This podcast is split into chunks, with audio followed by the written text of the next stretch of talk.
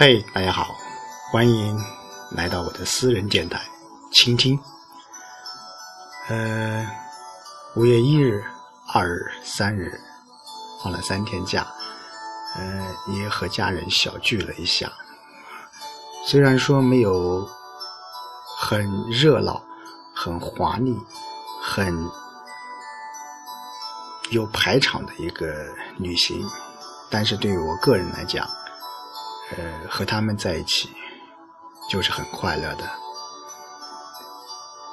一直陪着孩子啊，送他们上学，和他聊聊天，是我这三天假期最快乐的一件事情。今天是五四青年节，那今天就和大家一起来说说这一个节日——五四。青年节，当然对于像我这样一个奔四的人，这个节日离我好像是呃越来越远了。但是这个节日，我个人觉得是非常非常重要的。呃，九十六年前的那场运动，可以说是奠定了。中国青年在这一段历史当中具有非常重要的一个地位。呃，不仅说是对于新民主主义革命运动，还是对于我们的后面的新中国的成立乃至改革开放，青年一代。青年一代的发展，对于我们整个社会来讲，都具有非常重要的意义。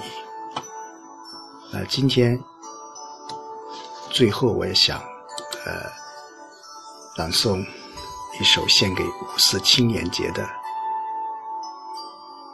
一首诗《五月的唱响》。春风如意，我带来。草长莺飞，翠笛柳浪，春风和煦，我带来大地蓬勃，鲜花怒放。只为这一刻，我们心潮澎湃，心。沿着一条历史的长廊，光辉的历程波澜跌宕，跨越一道岁月的时光，青春的彩翼临风翱翔。